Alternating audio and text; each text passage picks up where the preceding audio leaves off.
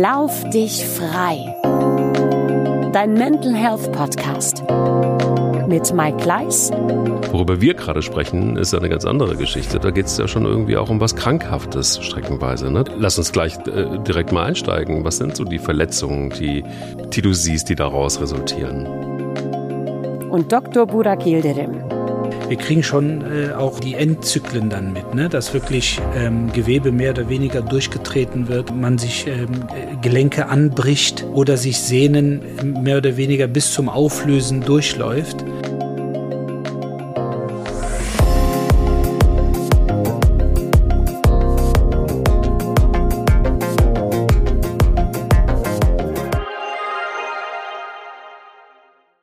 Damit der Mann mir nicht direkt wieder wegläuft, frage ich ihn lieber, wovor läufst du denn eigentlich so weg ab und zu, lieber Dr. Borak Yildirim? Schön, dich zu sehen. Hallo.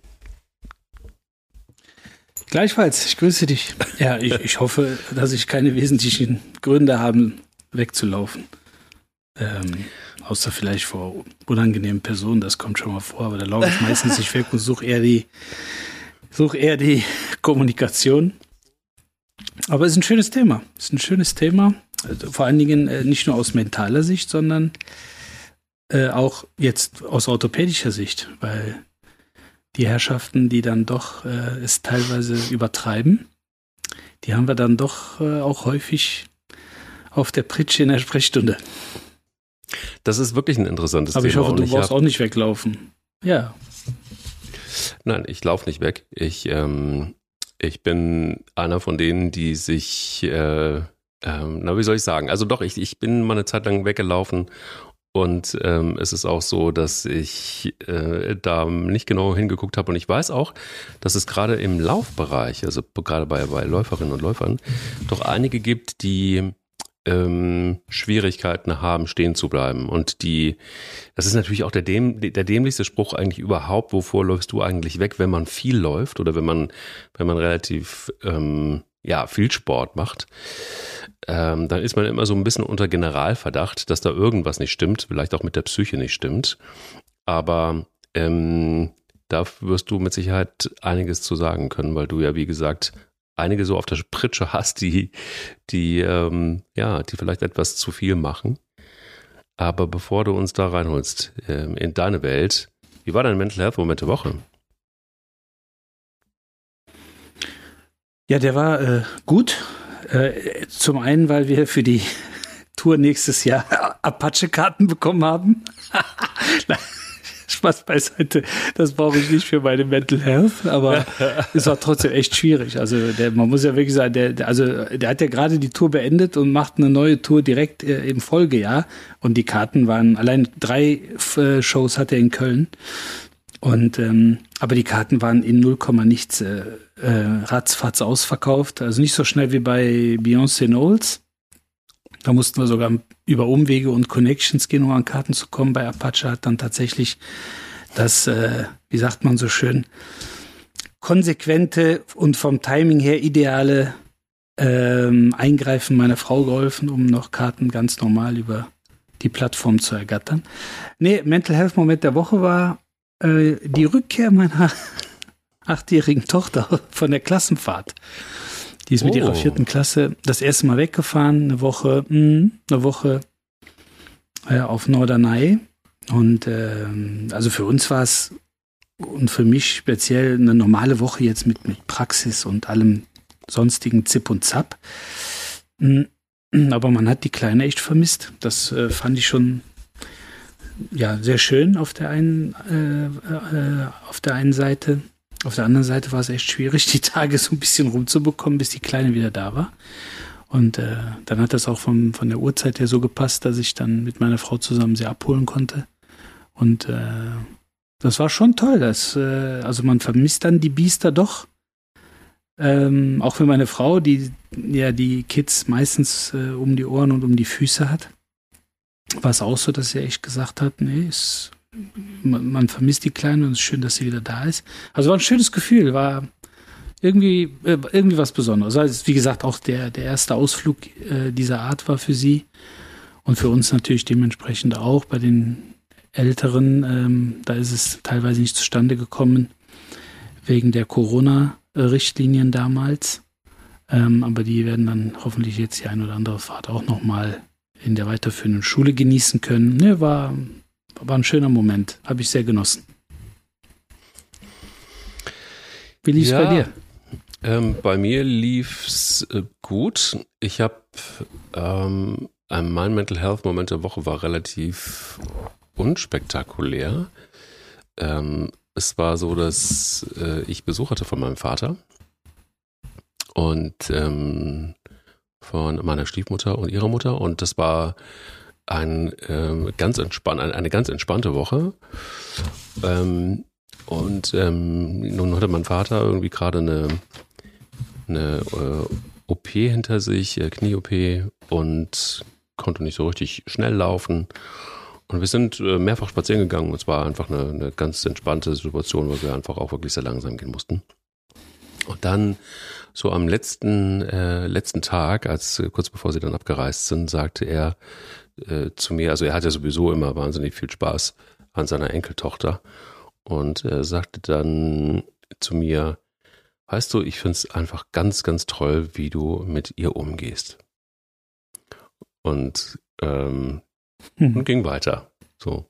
Und das war für mich ähm, einfach auch, es gibt ja, kennst du die Situationen, da musst du gar nichts erwidern. Also das ist dann, du gibst so Sätze, die lässt du einfach so stehen und, ähm, und genießt die einfach. Und weil sie einfach gut tun. Das ist dann einfach so ein Mix aus, aus Wertschätzung und, ähm, und äh, hat schon auch was mit, mit Liebe zu tun, finde ich. Und die lässt man dann einfach so stehen und lässt sie wirken und die nimmst du so mit und zerrst davon noch eine ganze Zeit. Und so war das. Mhm. Das ist schön. Das ist schön, ja. Ja, schöner Mental Health Moment der Woche. Und ähm, als ich ihn dann so etwas langsam gehen sehen, äh, gehen sah, hm, habe ich mich auch übrigens wieder dran erinnert. Und so kam ich ursprünglich auch auf das Thema, dass ähm, er früher wahnsinnig viel Sport gemacht hat. Also der war ja, war ja Leichtathlet, ähm, äh, wahnsinnig guter Sprinter. Und durch ihn kam ich auch ins Laufen wieder zurück. Und am Anfang sind wir gemeinsam gelaufen. Und da gab es auch diese, diese, diese Lauftreffs und so weiter. Das war ähm, äh, eine andere Zeit. Es gibt, gibt die ja immer noch, aber es war damals irgendwie tatsächlich auch so, wirklich, das war alles sehr, sehr oldschool, aber auch ganz schön. Und ich weiß, damals gab es schon so Läuferläufer, so, äh, so ganz drahtige, dünne Menschen, die äh, jeden Tag liefen. Und die neckten sich so ein bisschen immer gegenseitig und fragten sich, wovor läufst du eigentlich weg? Und ähm, so kam ich eigentlich auf das Thema, mhm. weil ich das ja auch das ein oder andere Mal gefragt worden bin. Und ich ähm, habe dann meistens geantwortet, eigentlich vor Leuten, die solche dämlichen Fragen stellen wie du gerade. Ähm, weil ich es einfach auch ähm, teilweise so äh, über, übergriffig fand und teilweise aber auch äh, vielleicht gerechtfertigt, aber ich keine so richtige Antwort hatte, weil ich mir darüber gar keine Gedanken gemacht habe. Ich fand es halt einfach gut, in der Zeit einfach wirklich jeden Tag zu laufen und viel zu laufen. Heutzutage sieht das etwas anders aus. Aber was dahinter steht, ist ja eigentlich das Übertraining und die Sorge einzelner Menschen, ähm, dass da vielleicht einfach nicht nur der Drang nach Bewegung ist, sondern dass man tatsächlich vor etwas wegläuft. Jetzt hast du als Orthopäde immer mal wieder, hast du gerade eben schon gespoilert, Menschen auch auf dem Tisch liegen oder auf der Pritsche liegen, vielmehr ähm, wo du bestimmt das Gefühl hast, eieiei, was ist da eigentlich, was ist da los, dass die so in so eine Übertraining kommen.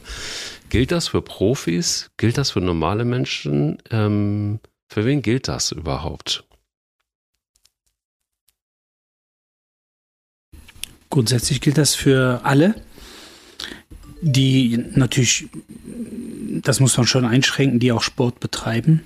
Äh, ob das dann eben die Freizeitbreitensportler sind, die es auch gerne mal übertreiben. Ähm, aber auch im Profibereich, vor allen Dingen im Profibereich bei Einzelsportlern oder Einzelsportarten ähm, aus dem läuferischen Bereich, aber auch äh, jetzt nicht nur rein leichtathletisch betrachtet, sondern Einzelsport geht natürlich auch im Sinne von Tennis ähm, etc.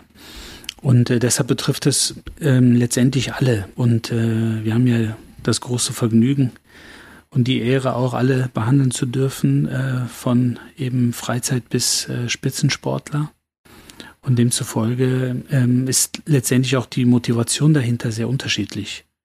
Ähm, weil letztendlich um das Thema Übertraining oder auch Überlastungsreaktionen ähm, ja richtig auch behandeln zu können, muss man erstmal wissen, was ist der Antrieb. Weil wenn man den Antrieb identifiziert, dann ist es auch etwas einfacher, zu den Sportlern und Athleten durchzudringen und auch letztendlich aus ärztlicher Sicht verständlich zu machen, dass, das ist schon eine Ecke zu viel, die du da gerade betreibst. Ähm, und es hilft sicherlich auch, ich hatte das ja schon mal in einem anderen Kontext hier erzählt, äh, es ist schwierig im Spitzensport, im Profisport mit Studien und Wissenschaft zu kommen. Das ist, äh, weil man, wie ich, äh, wie gesagt, auch in den ein oder anderen Folge zuvor gesagt habe, ähm, schwierig ist, ähm, sich dafür die Zeit zu nehmen, vor allen Dingen die Regenerationszeit zu nehmen. Also muss man mit vielen anderen Dingen argumentieren. Aber wenn man mit Leistungseinbußen vor allen Dingen argumentieren kann, dann ist das ähm, bei den Sportlern und Sportlerinnen schon so, dass das dann eher auf Vernunft und Einsicht trifft.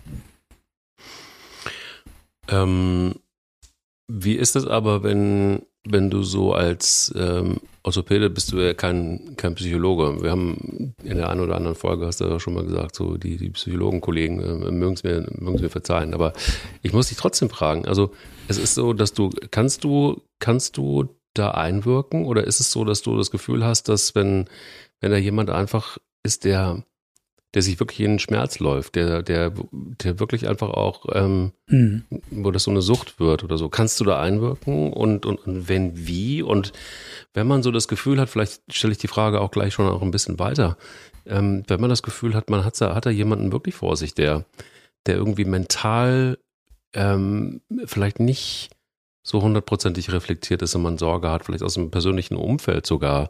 Wie geht man da vor? Hast du da einen Rat? Also einwirken kann ich, ähm, meistens allerdings äh, notgedrungen, weil wir ähm, die Athleten jetzt im orthopädisch-unfallchirurgischen Bereich ja bekommen, wenn sie sich entweder eine Überlastungsreaktion zugezogen haben, können wir gleich doch darauf eingehen, oder gar eine Verletzung. Die internistischen Kollegen und Kolleginnen sehen das natürlich anders, weil da gibt es natürlich auch das ein oder andere ähm, eben, ja, ich sage jetzt mal organische Thema ähm, ähm, wo, wo eine innere Unruhe oder auch teilweise eine Müdigkeit etc. dazu führt, dass man sich internistisch abchecken lässt. Aber bei uns sind es meistens die Überlastungsreaktionen wie ähm, Weichteilentzündungen oder diese ominösen Knochenreaktionen, Knochenödeme, Stressödeme bis hin zu Stressbrüchen, also Stressfrakturen ähm, die natürlich notgedrungen, das meinte ich eben, schmerzbedingt dazu führen, dass die Betroffenen erstmal ohnehin auf die Pause-Taste drücken müssen. Aber Gefahr erkannt, Gefahr gebandmäßig läuft das dann so, wenn dann so die ersten Symptome wieder verschwinden, das heißt die ersten Schmerzen, die ersten Schwellungen wieder abklingen, ähm, kommt natürlich sofort die Frage so, was kann ich jetzt als nächstes machen? Geht das schon mit der Rudermaschine? Kann ich schon äh, mit den Armen kann ich Oberkörpertraining machen, kann ich die Gegenseite trainieren, wann geht das ab, wie, wie viel darf ich? Und ähm, man merkt, dass natürlich auf der einen Seite eine, ein Belastungsstress zu den Beschwerden geführt hat und jetzt letztendlich ein äh, Drangstress dazu führt, dass man sich wieder bewegen möchte, was mhm. aber letztendlich auch kontraproduktiv in der Genesung sein kann. Also es ist ein sehr schmaler Grad, den man da bewältigen muss, den man auch irgendwo beherrschen muss, weil teilweise geht es ja nicht nur um reine Regenerations- und Erholungszeiten. Ähm, das heißt, ich habe Verletzung oder ähm, Erkrankung X und wie lange brauche ich, bis ich dann einigermaßen wieder bei 100 Prozent bin, sondern es geht ja meistens auch um ähm, Wettkampftermine, um sehr enge Zeitfenster, die man bedienen möchte. Und ähm, gerade jetzt im Hinblick äh, Olympiade 2024 wird es mit Sicherheit wieder Athleten erwischen, die sich vier Jahre auf den Wettkampf vorbereiten ähm, und äh, dann kurz, zu, kurz vorher einfach ähm, ausge, ausgebremst werden. Und da ist schon wichtig, dass man dann, selbst wenn man nicht psychiatrische und psychologische Ausbildung genossen hat, äh, im, im, fachtechnischen Sinne. Aber da muss man schon psychologisch einfach zumindest Mensch sein. Äh, auch jetzt im Bereich der Orthopädie und Sport äh, und ähm, Unfallchirurgie.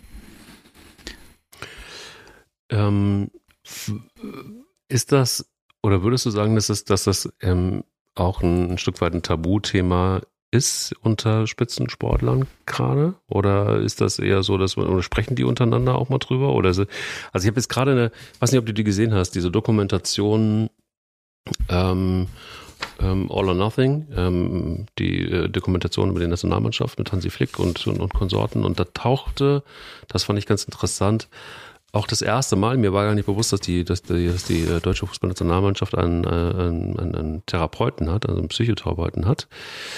Ähm, und ähm, der tauchte da auf und ähm, du merktest auch, dass der im Austausch auch war mit, mit dem Trainerstab und ähm, dann äh, nicht nur körperliches, sondern einfach auch ähm, das Mentale sich angeguckt hat und dann auch Rückschlüsse ganz klar auch gezogen hat ähm, darauf, wie es denn innerhalb der Mannschaft aussieht und so weiter und so fort. Das heißt also, dass augenscheinlich ist ja so, ist, dass immer mehr und mehr auch die Psyche angeguckt wird bei Spitzensportlern. Ähm, das ist so das eine Bild, das ich gerade vor Augen habe. Das andere ist, du erinnerst dich sicher an die äh, Skispringer, Martin Schmidt, Sven Hannawald, so diese ganze Riege. Das war so in den, in den 90ern. Mhm die wahnsinnig, wahnsinnig dünn waren, wo dann ja. auch äh, irgendwann rauskam, dass sie wohl auch magersüchtig waren, äh, Bulimie war ein Thema ähm, und so weiter und so fort.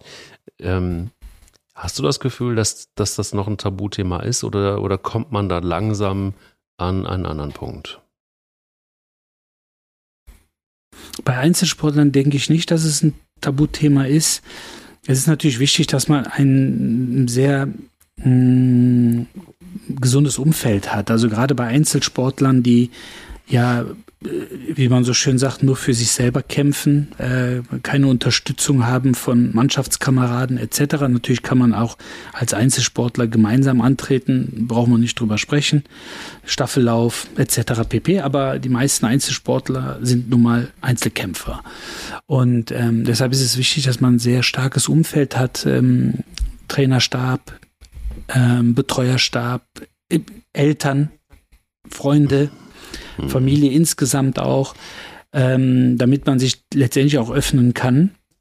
Ich denke, dass Sven Hannawald das damals sehr äh, oder beziehungsweise auch nach der Karriere sehr offen angesprochen hat, äh, sicherlich auch da für viele äh, Lanzen gebrochen hat und die Möglichkeit gegeben hat, auch darüber zu sprechen. Und ähm, deshalb denke ich schon, dass sich ähm, die Sportler und Sportlerinnen da öffnen und auch öffnen können. Und ähm, du hast es angesprochen, dass es auch im Mannschaftssport natürlich Themen dieser Art gibt, die bedient werden müssen.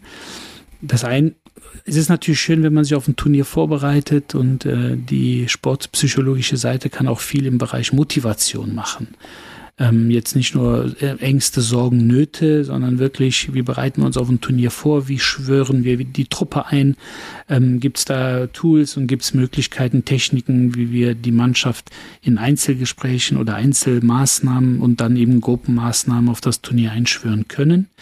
Dazu habe ich einen ganz tollen Vortrag äh, vor kurzem gehört äh, vom äh, Nationalmannschaftspsychologen ähm, bei einer Veranstaltung. Und ähm, aber es gibt natürlich während eines Turniers, ähm, ob das jetzt eine Weltmeisterschaft oder Olympische Spiele sind, etc., Situationen, wo man natürlich mit Misserfolg zu tun hat, vielleicht sich sogar am Anfang des Turniers verletzt ähm, oder nicht zum Einsatz kommt. Und das muss alle, auch alles letztendlich bedient und äh, adressiert werden. Und deshalb ähm, sagte ich ja schon in einer anderen Folge, äh, dass es eben für die Nachwuchsleistungszentren in der Fußball-Bundesliga eben Bedingung ist, dass man auch sportpsychologisch, eine sportpsychologische Betreuung anbietet. Und ähm, es ist natürlich medial mittlerweile so, dass man sehr, sehr viel auch mitbekommt. Ich denke, dass es äh, früher, wo auch wenig mit sozialen Medien und so weiter kommuniziert wurde, ähm, es vielleicht sogar etwas einfacher war, sich zu öffnen. Ähm, aber heutzutage ist natürlich so, man bekommt das mit und deshalb denke ich, ist auch die Wahrnehmung eben so, dass es ein offeneres Thema geworden ist. Ähm, interessant finde ich ja dann, wenn es ähm, ja, also die, die, die Beweggründe sind wahrscheinlich ganz total verschiedene Art. Also ich glaube, wenn jemand, also ich kenne zum Beispiel gerade auch ähm, einige Top-Manager, ähm, die, die, ähm, ja, also die, die, die gar nicht mehr ohne den Morgenlauf zum Beispiel können. Geht gar nicht. Also die sind, sind so in ihrer, mhm. sind so konditioniert, dass sie ähm, nicht nur sich erstmal freilaufen müssen, bevor sie in den Job reingehen morgens, sondern man merkt auch, dass sie auch anhand ihres Outfits, also mir fällt da zum Beispiel gerade so ein Vorstandsvorsitzender eines großen Medienunternehmens ein, der trägt eben einfach auch in, in äh, wichtigen Meetings immer seine, seine, seine Laufschuhe und hat auch immer seine Pulsuhr an, einfach so, damit auch ja, jeder sieht, ich bin sportlich, ich bin fit, ähm, ich bin Marathonläufer, ich bin eine zähe Sau. Ähm, so, ne? Also das ist irgendwie relativ eklatant sogar. Davon gibt es einige Beispiele und ich glaube, der Treiber ist ja tatsächlich auch so ein Bild nach außen aufzubauen.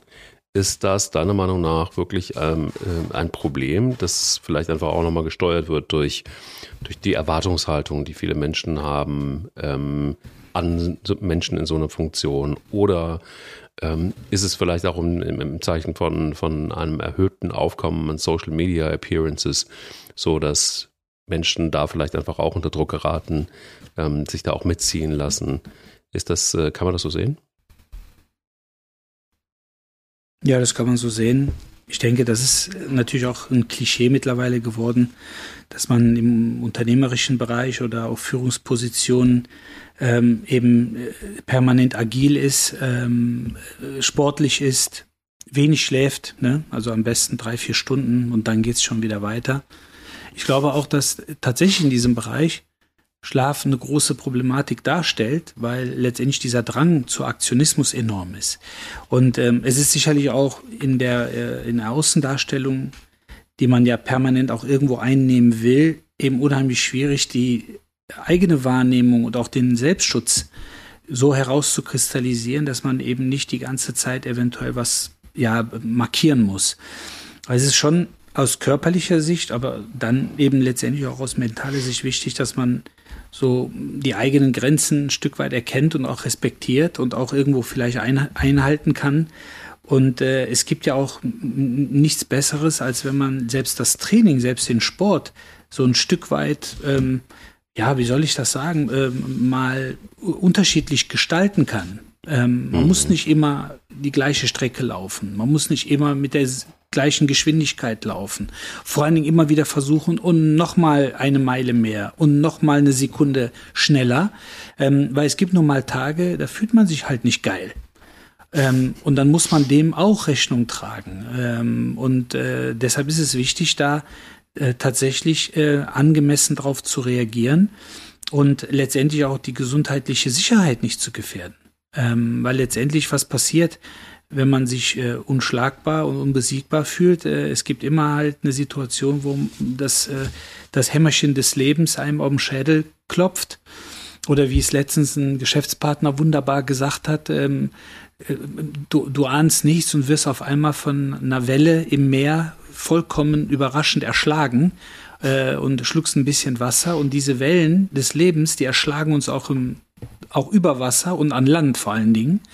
Und ähm, das muss man am Ende des Tages nicht äh, provozieren und wie gesagt sich selber unter diesen Zugzwang bringen, sondern letztendlich ist es auch, äh, das erlebe ich ja selber in bestimmten, es ist halt nett, auch mal menschlich zu sein und mal entspannt zu wirken und nicht permanent äh, ähm, seinen Ruhepuls messen zu müssen. Ich hatte eine Dame vor kurzem da, die hat tatsächlich gesagt, dass sie sich so mit ihrem Mann bettelt äh, um den Ruhepuls. Das heißt, sie sitzen dann abends manchmal nebeneinander, beides Läufer, sitzen dann nebeneinander und dann sagt sie, und? Wie ist denn dein Ruhepuls? Ja, meine ist acht Schläge niedriger. Und ähm, ich sag mal so, um sich vielleicht ein bisschen zu necken, kann man das machen, aber irgendwann entwickelt man so einen Antrieb daraus und auch so eine Dynamik, dass man letztendlich, äh, wie sagt man so schön, der Wettbewerb im eigenen Bett, also es muss schon nicht sein, ne? Ähm, da kann man schon, wie gesagt, entspannt damit umgehen. So wie, ich. ist denn dein Ruhepuls, Borak? Jetzt gerade? Ja, jetzt gerade. Wie ein Apnoe-Taucher. jetzt grad, weiß ich nicht, ich habe keine Uhr. Ich habe keine Uhr. Aber ich fühle mich hier, also jetzt gerade fühle ich mich richtig cremig. Also ich sage ja, ja, wie ein Apnoe-Taucher, würde ich jetzt behaupten. Das ist ganz gut, das ist ganz gut. Ja, es ist ja auch schön zu sehen, also ich meine, das, das ja. finde ich ja völlig in Ordnung. Es ist schön zu sehen, dass ähm, bei einer größeren Fitness der Ruhepuls äh, vielleicht einfach auch noch ein bisschen äh, nach unten geht und äh, in einem gesunden Rahmen ist das ja auch alles irgendwie okay. Ich finde auch, finde auch Challenges ähm, finde ich total in Ordnung. Ich meine, ein Marathon ja. zu laufen ist jetzt irgendwie auch nicht unbedingt ist jetzt auch nicht unbedingt Meditation oder so, ne? Und das ist auch völlig in Ordnung, ähm, dass man sich da auch battelt und vielleicht auch mal einen Wettkampf geht. Aber worüber wir gerade sprechen, ist eine ganz andere Geschichte. Da geht es ja dann tatsächlich schon auch um, ja, lass ja. es uns sagen, äh, da geht es ja schon irgendwie auch um was Krankhaftes streckenweise. Ne? Das ist ja auch nicht mehr in einem, in einem normalen Richtig. Rahmen. Und du hast es auch gesagt, dass ähm, ja, also äh, lass uns gleich äh, direkt mal einsteigen. Was sind so die Verletzungen, die, die du siehst, die daraus resultieren? Ja, ich sag mal, wie vorhin kurz, kurz angedeutet und erwähnt, ideal ist es natürlich, wenn wir es in der Frühphase die Möglichkeit haben, da schon einzuwirken. Ähm, eben wenn es sich nur um Reizungen handelt, wie Entzündungsreaktionen, eben Schwellungen, Rötungen, ähm, vielleicht auch etwas übermäßiger Muskelkater, wo man denkt, pff, das, ja, also ein Tag verstehe ich jetzt, aber ist das schon seit zwei Wochen, das kann nicht normal sein. Aber wir kriegen, und das war natürlich gerade in der Pandemiezeit, muss man sagen, aber äh, irgendwie hat es sich auch noch in die Nicht-Pandemiezeit rüber gerettet. Wir kriegen schon äh, auch äh, so die, die End, Endzyklen dann mit, ne? dass wirklich ähm, Gewebe mehr oder weniger durchgetreten wird, also ähm, man sich ähm, Gelenke anbricht ähm, oder sich Sehnen mehr oder weniger bis zum Auflösen durchläuft. Und ähm, das sind dann teilweise natürlich auch Situationen, wo man dann mitunter auch operativ tätig sein muss, weil man denkt, mit Honig und Leim kriegen wir das nicht mehr zusammen. ähm, aber es sind natürlich auch viele Situationen, es sind auch viele Situationen, ähm, wo dann einfach eine sehr, sehr lange Pause daraus resultiert. Äh, auch mit Hilfsmitteln, mit Stiefeln, mit Walkern, mit, mit Stöcken und, und, und. Also es ist leider äh, eine ziemlich, äh, ziemlich große Belastung dann für die Betroffenen, weil letztendlich gibt's ja diesen Trieb, äh, eben den Sport so, so auszuüben und auch so ekstatisch und übertrieben, dass es ja zu diesen körperlich strukturellen Veränderungen und Verletzungen und Erkrankungen führt. Ähm, aber das ist, wie gesagt, nur die eine Seite der Medaille. Die andere Seite der Medaille ist äh, das, was organisch passiert, äh, teilweise. Und nehmen wir mal den Ruhepuls, der für viele ja unter anderem ein Zeichen für eine Trainingsqualität und auch für eine äh, letztendlich körperliche Qualität steht. Ähm, und der ist interessanterweise bei Menschen, die eben übertrieben Sport machen oder eben dieses Übertraining betreiben, teilweise erhöht. Also das führt manchmal sogar zu Herzrasen.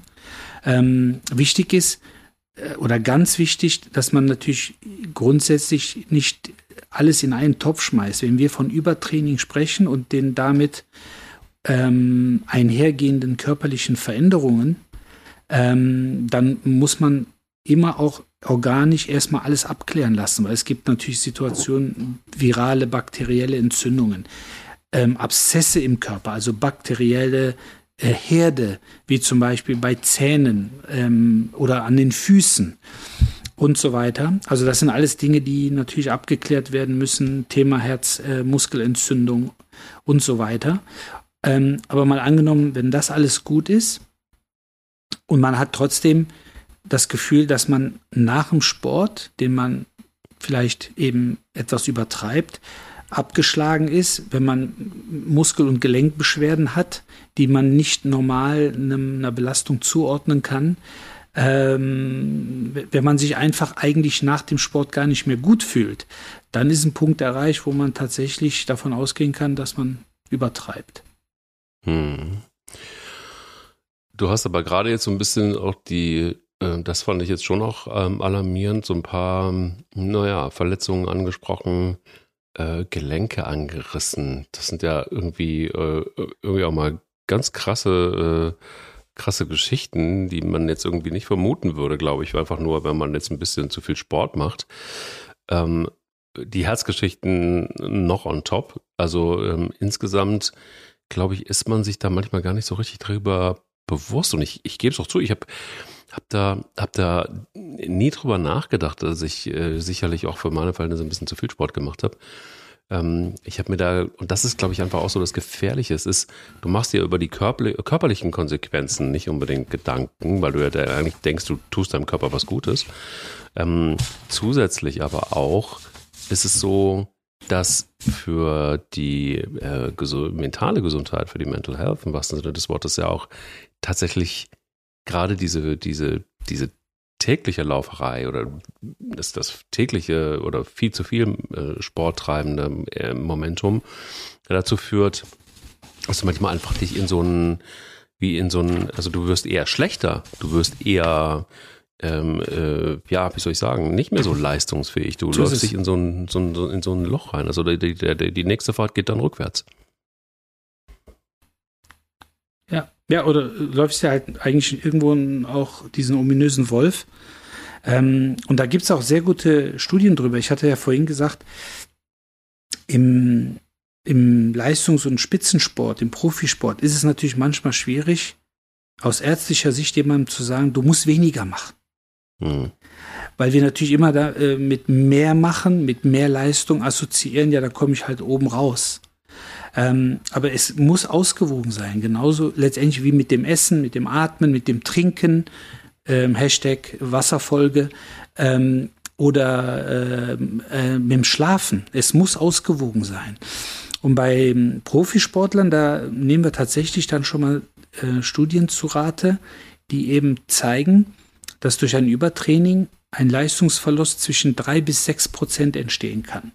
Jetzt hören sich drei bis sechs Prozent, hören sich jetzt nicht wuchtig an. Ähm, so nach dem Motto beim Kraft, äh, bei einem Kraftdefizit zum Beispiel, sagt man ja alles so bis äh, 0 bis 10 Prozent Unterschied oder alles unter 10 Prozent Kraftunterschied ist vernachlässigbar. Aber drei bis sechs Prozent, wenn man das versucht, ähm, bei internationalen Wettbewerben also Olympische Spiele, Europameisterschaften, Weltmeisterschaften, gerade wenn es wirklich um Medaillenplätze geht, beträgt der Leistungsunterschied zwischen Platz 1 und 3, je nach Disziplin wohlgemerkt, 0,3 Prozent. 0,3 Prozent. Zwischen Platz 3 und 4 1,3 Prozent. Und wenn man dann misst, teilweise 3 bis 6 Prozent, ja, dann kann so eine einjährige Vorbereitung oder eine fast vierjährige Vorbereitung völlig für den Arsch sein, wenn du am Ende, da wo du die Leistung abrufen musst, sie gar nicht abrufen kannst, obwohl du der Meinung bist, ich habe doch mehr gemacht als alle anderen zusammen. Aber es gibt ja den Einsatz, viel hilft viel, oder wie ich immer auch gerne sage, viel hilft eben nicht immer viel. Ähm, und dementsprechend muss man wirklich auch dort eine gewisse Ausgewogenheit haben und letztendlich ähm, ja, für, für Abwechslung sorgen. Und die Abwechslung, wenn man viel Sport macht, ist teilweise gar keinen Sport zu machen. Und das ist natürlich sehr, sehr schwierig, vor allen Dingen, wenn dann auch Funktionäre mit beteiligt sind, äh, wenn Trainer mit beteiligt sind, die ja anpeitschen wollen und, und, und. Aber letztendlich ist die Studienlage und die wissenschaftliche Lage äh, so eindeutig, dass man natürlich darauf versucht, äh, wettbewerbstechnisch, Wettkampf und im Trainingsbetrieb darauf einzugehen. Und ein ganz tolles Wort, was sich so in den letzten Jahren etabliert hat, ist das Thema Belastungssteuerung. Ähm, das steht, taucht in fast jedem dritten oder vierten Kickerbericht auf. Der Spieler X oder Y hat dort nicht am Training teilgenommen wegen Belastungssteuerung. Und ähm, das ist halt wichtig, ähm, dass man das letztendlich vor Augen hat und äh, eben auch Sportlern ganz klar sagt, stopp, bis hierhin, morgen hast du frei. die nächste, oder, die, oder zwei Tage frei. Ne? Meistens wird das so im Zusammenhang natürlich mit Sieg und Niederlage entschieden. Äh, mhm. es, äh, es, ist immer leichter zu sagen nach einem Sieg, wir machen jetzt mal zwei Tage frei, als wenn es heißt, kann doch nicht sein, dass die jetzt die letzten, aus den letzten fünf Spielen ähm, zwei Punkte geholt haben und der Trainer gibt zwei Tage frei. Das kann doch nicht sein. Es kann sein, doch, es kann durchaus sein, dass das sinnvoll ist. Aber dafür muss man natürlich in der Materie und auch im Tagesablauf und in den Inhalten drinstecken. Du kennst mich mittlerweile ein paar Tage und es ist so, dass ich normalerweise immer denke, ähm, oder dafür plädiere, dass ähm, man den eigenen Körper, wenn man viel Sport macht oder sich ausreichend bewegt, zumindest ganz gut kennt. Ähm, dass man vielleicht auch so ein bisschen weiß, was man ihm zumuten kann und was man ihm nicht zumuten kann. Dass man vielleicht sogar verrückterweise merkt, ähm, habe ich genug geschlafen oder habe ich nicht genug geschlafen. Für mich war tatsächlich ein Gamechanger, das hier, was ich hier am Handgelenk trage, ähm, 24-7 zu tragen, nämlich wirklich eine, eine sehr, mhm. sehr gute ähm, Sportuhr, die eben einfach auch den Schlaf misst, die, ähm, äh, wo du die Möglichkeit hast, über eine App beziehungsweise über eine Plattform mal genau zu gucken, Thema Belastungssteuerung oder Trainingssteuerung. Wie ist dein Körper im Moment gerade ja. wirklich drauf? Ähm, es gibt es wahnsinnig viele Hersteller, die sowas produzieren. Ich habe mich für einen entschieden, der, der eigentlich das erfunden hat ähm, und der letztendlich einfach auch aus dem Biathlon äh, übrigens entstanden in Finnland. Und ähm, der, ja, die, die, diese Marke wird auch bei den meisten Bundesliga-Vereinen ähm, benutzt, weil man einfach relativ präzise gucken kann, was ist da los. Wie hat er trainiert? Ähm, teilweise können sogar die Trainer, wenn äh, Pause ist, äh, die Spiel, äh, genau gucken, wie viel hat der, der Spieler da jetzt irgendwie so auch in, der, in, in seinem Urlaub gemacht. Ähm, viel wichtiger aber zu sehen ist, wie ist mein Körper gerade drauf? Das heißt also, je länger du dann auch so eine Uhr trägst, ja. desto, desto länger, äh, äh, Quatsch, desto genauer, Entschuldigung, wird dann auch so ein bisschen, lernt die Uhr auch deinen Körper kennen. Das heißt, kann dir relativ genau sagen, heute ist vielleicht kein so richtig guter Tag, weil die Parameter äh, ganz klar aus, Auskunft darüber geben, dass dein Körper heute verdammt nochmal Ruhe braucht. Vielleicht sogar nicht nur 24 Stunden, vielleicht sogar 48 Stunden. Und das fand ja. ich äh, einen totalen Gamechanger und äh, dann auch nochmal ein, ein ganz anderes Bewusstsein dafür zu kriegen, nicht nur sicher zu sein, dass man den eigenen Körper kennt, sondern vielleicht einfach auch Beweise dafür zu bekommen. Ja, vor allen Dingen ist es ja, ich äh, versuche das meistens in Form eines Tagebuchs zu erklären. Das ist nichts anderes als ein digitales oder virtuelles äh, Tagebuch. Und zwar zu jeder Tages- und Nachtzeit. Man hat die Möglichkeit, letztendlich auf Echtzeitdaten zurückzugreifen, nicht nur während der Belastung, sondern auf Echtzeitdaten während des Schlafs. Wie, wie soll man das anders machen? Früher wurde man in einem Schlaflabor irre verkabelt. Es gibt natürlich immer noch äh, genug Argumente für Schlaflabore. Also nicht, dass man jetzt hier rausnimmt, hey, so eine Uhr reicht schon, ich brauche nicht ins Schlaflabor. Im Gegenteil, da gibt es, wie gesagt, noch ein paar andere Themen. Aber trotzdem, es war sehr, sehr schwierig, äh, Daten dieser Art ähm, zu erfassen. Ähm, aber letztendlich ist es eine wunderbare Möglichkeit des Trackings und das meine ich gar nicht negativ. Ähm, aber man kann eben die Umfänge, die Distanzen, die, die Zeiten, man kann das alles äh, schön da reinarbeiten. Und es wird ja Du kennst, kennst, ja eines, kennst ja eines meiner Lieblingsthemen, nämlich KI, künstliche Intelligenz. ähm, und es wird natürlich mit der Zeit noch viel, viel besser. Also irgendwann wird das darauf hinauslaufen. Das ist jetzt kein Science Fiction, sondern viele werden jetzt wahrscheinlich, äh, wenn sie die Folge hören, sagen, ja, das ist ein alter Hut, Doki, was du da gerade von dir gibst. Aber es wird ja darauf hinauslaufen, dass wir tagesaktuell, also wir stehen morgens auf, dann hat die Uhr äh, oder die App, je nachdem, oder der Chip, äh, möge mich jetzt keiner äh, verurteilen, ähm, hat 24 Stunden aufgezeichnet und zwar alles. Ne? Alles, wie wir getrunken haben, was wir gegessen haben, wie wir uns gefühlt haben, wie wir emotional drauf waren, wie wir geschlafen haben, wie oft wir auf der Toilette waren, etc. pp. Und dann kriegen wir am nächsten Tag eine, einen Trainingsplan. Oder einen Verhaltensplan oder einen Lebensplan, um es mal ein bisschen übertrieben zu formulieren. Das heißt, äh, letztendlich werden wir, ähm, viele nennen das Abhängigkeit, ich nenne es, wie gesagt, am Ende des Tages ein vernünftiges äh, Tracking. Und da wird auch mal drinstehen, ähm, hallo Mike, genieß heute mal deinen Tag und lass mal fünf Grad sein. So, und dann wird man erst, also wird man zweimal drauf gucken und sagen, was hat die Uhr gesagt? Doch, steht tatsächlich da. So, und dann wird man sich dementsprechend verhalten. Und dann wird es natürlich tatsächlich auch ein paar äh, Themen geben, die dann nicht mehr so oft behandelt werden müssen, weil letztendlich ist es so, dass wenn wir das alles noch selber machen und versuchen dann tabellarisch äh, Umfänge, Distanzen, Intensitäten ähm, und so weiter selber auf einer Excel-Tabelle runterzurasseln, dann entwickeln und entwickeln Beschwerden darunter, dann werden wir versuchen, die Beschwerden durch noch härteres Training auszugleichen. Aber die Uhren oder die Apps beziehungsweise die künstliche Intelligenz wird uns davor bewahren. Fertig. Weil sie mhm. letztendlich mit den Daten gefüttert wird und zwar unsere Echtzeitdaten, gemessen aber dann sicherlich auch mit Vergleichsdaten. Und ähm, dann haben wir eine Situation, äh, wo wir sicherlich das ein oder andere viel, viel entspannter ähm, genießen können.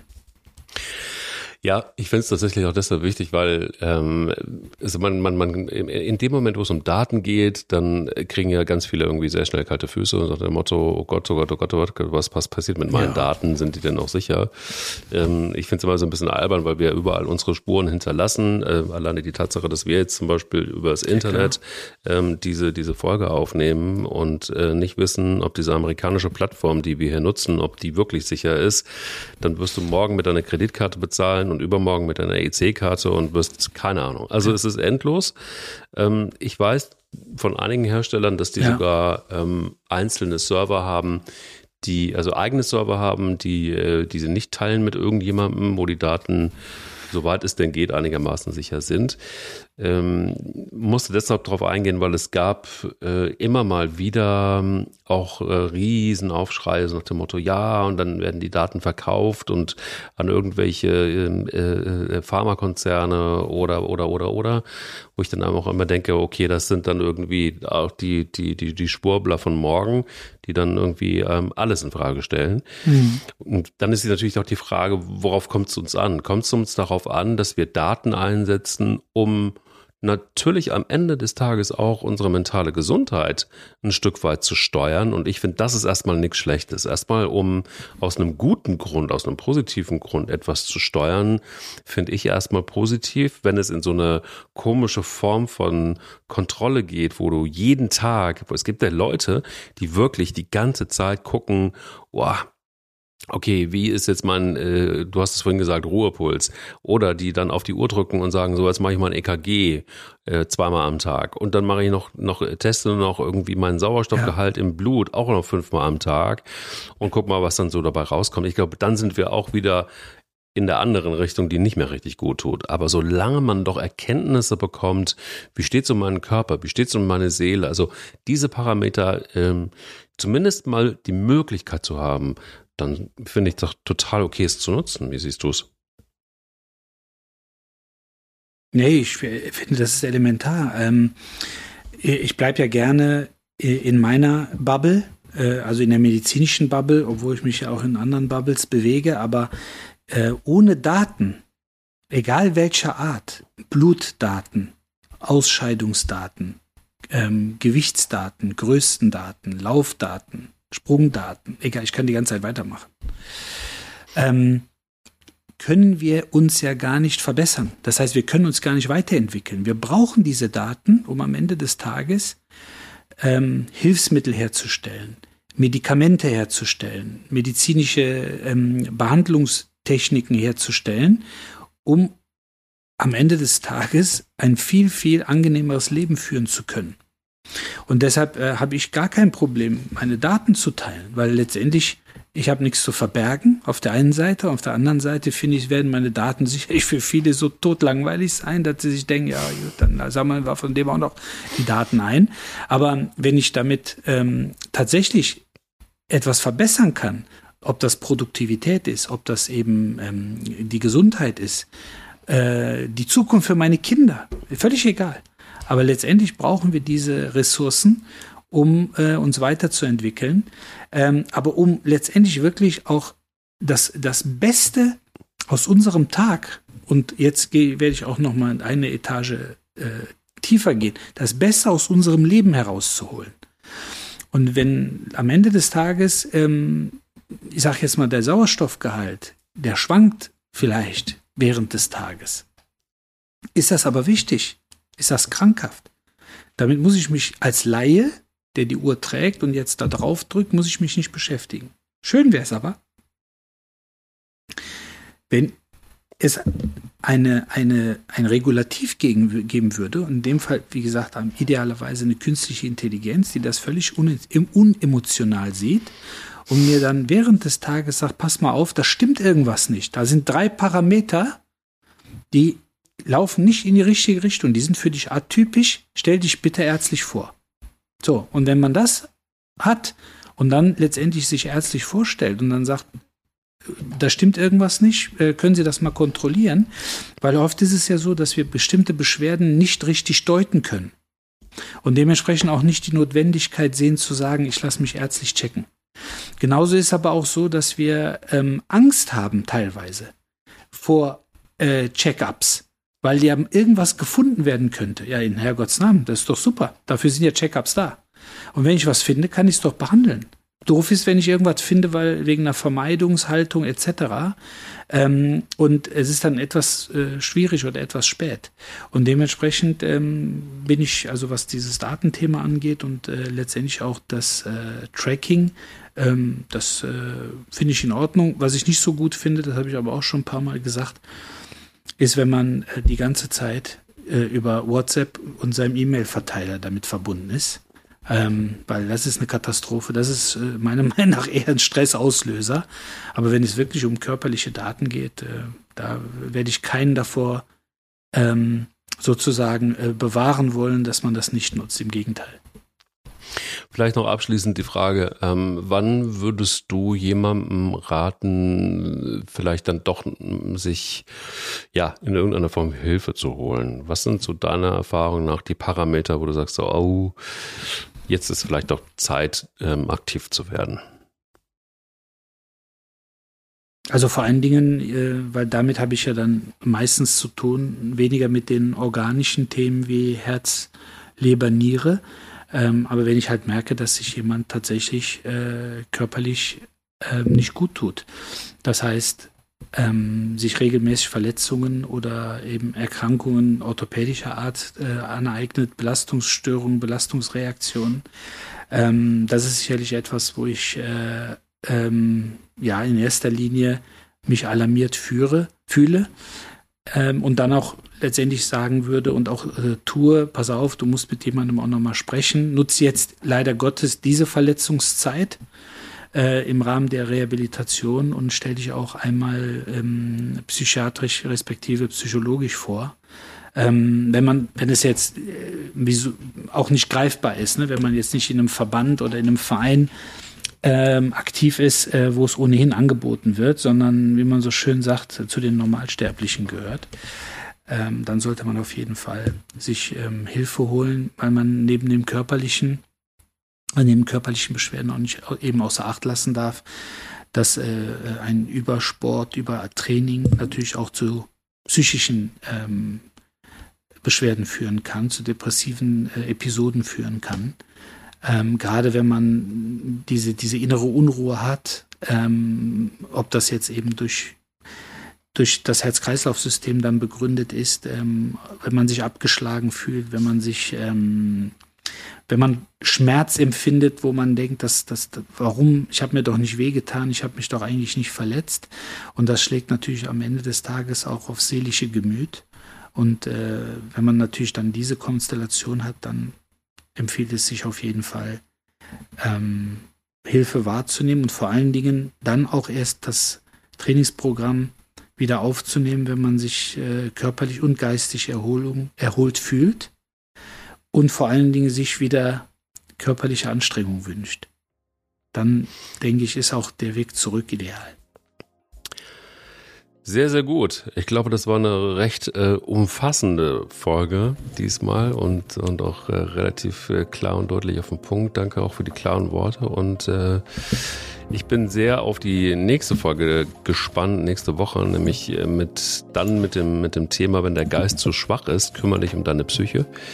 Ähm, und äh, da gehen wir dann so ein bisschen mal ins Eingemachte und da freue ich mich jetzt schon drauf. Ich mich auch. Eine wunderschöne Woche. Danke, danke. Und an alle da draußen, bleibt uns gewogen. Wir haben noch ein paar Themen. genau so ist es. Bis dann. Bis bald. Ciao. Lauf dich frei. Dein Mental Health Podcast. Eine Produktion von Goodwill Run. Wir denken Marken neu.